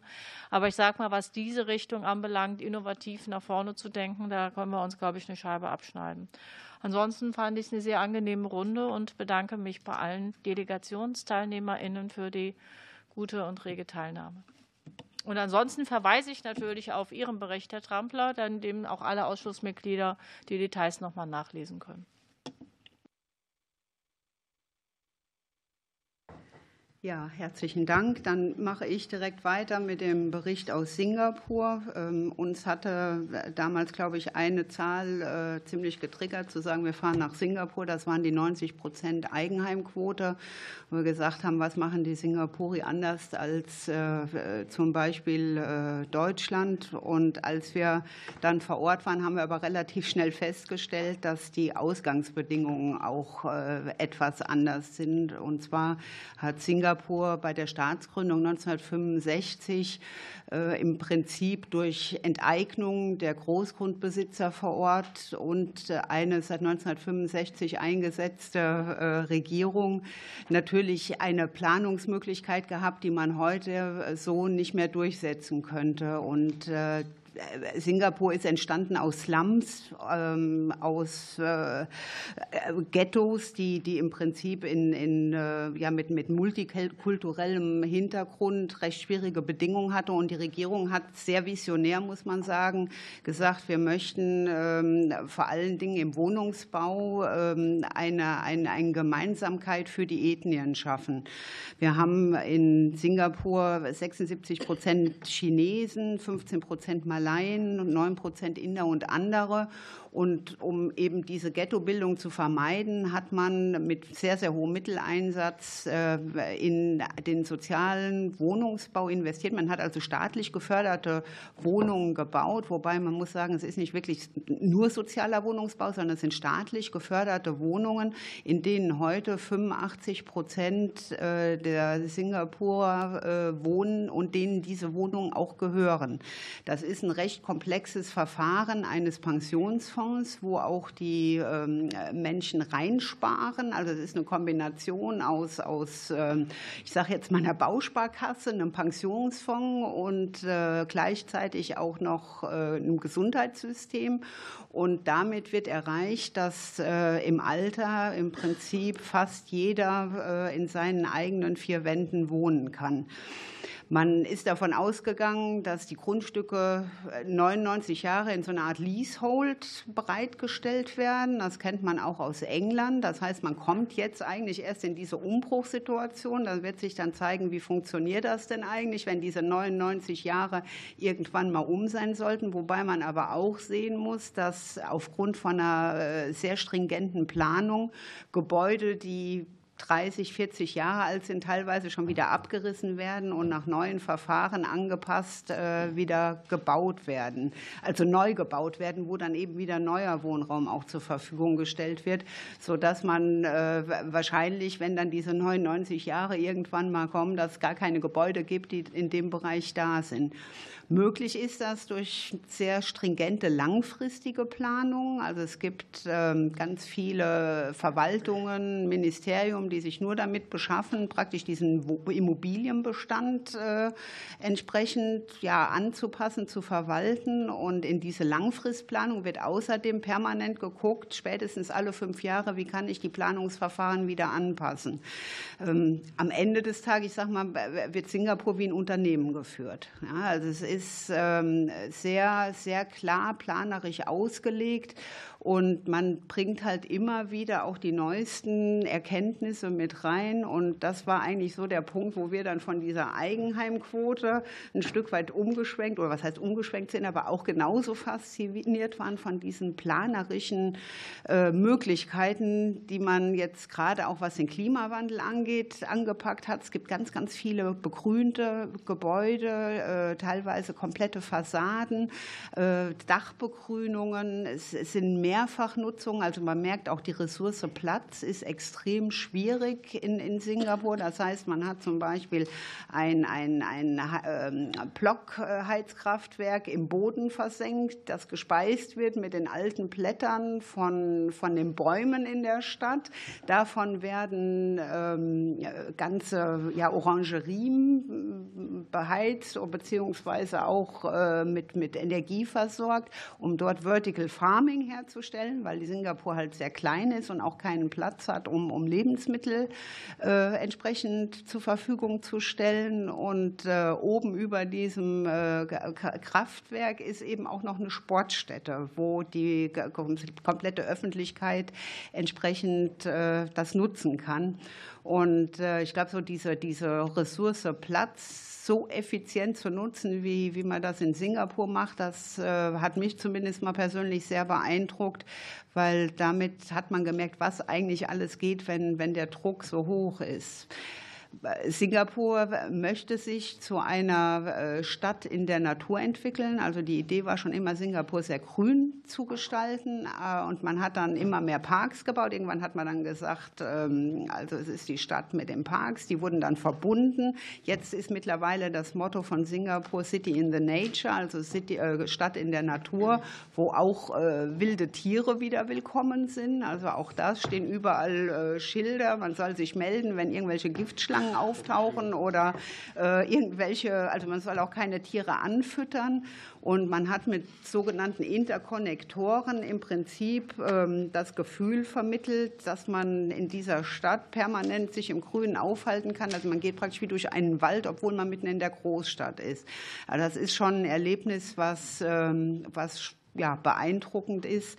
Was auch die Fassadenbegrünung angeht, hat man damit erreicht, gerade in dem Äquatorbereich äh, teilweise auf Klimaanlagen verzichten zu können. Man kann damit knapp 10 Grad die Raumtemperatur absenken. Äh, auch das ist natürlich wieder ein Effizienzpunkt, was, was die Stromversorgung angeht. Aber Singapur hat auch kein eigenes Wasser. Deswegen wird wirklich überall ähm, Wasser gesammelt. Man hat mit einem äh, Binnensee äh, komplett, äh, ja, ich sehe gerade, ich bin so begeistert von der Reise. Also kurz und gut, es war äh, wirklich äh, sehenswert, sind manche Dinge, die man nicht anwenden kann, eben aufgrund dessen, dass Singapur wirklich anders gestartet ist. Ich glaube, es gibt aber genauso viele Punkte, die man sich wirklich mitnehmen kann und bedanke mich auch nochmal bei allen Teilnehmern über die disziplinierte Teilnahme an dieser Reise und auch an dem Sekretariat, das die Reise exzellent vorbereitet hat. Herzlichen Dank und damit schließe ich die Sitzung und wir sehen uns am 1. 1. März um 11 Uhr. Dankeschön.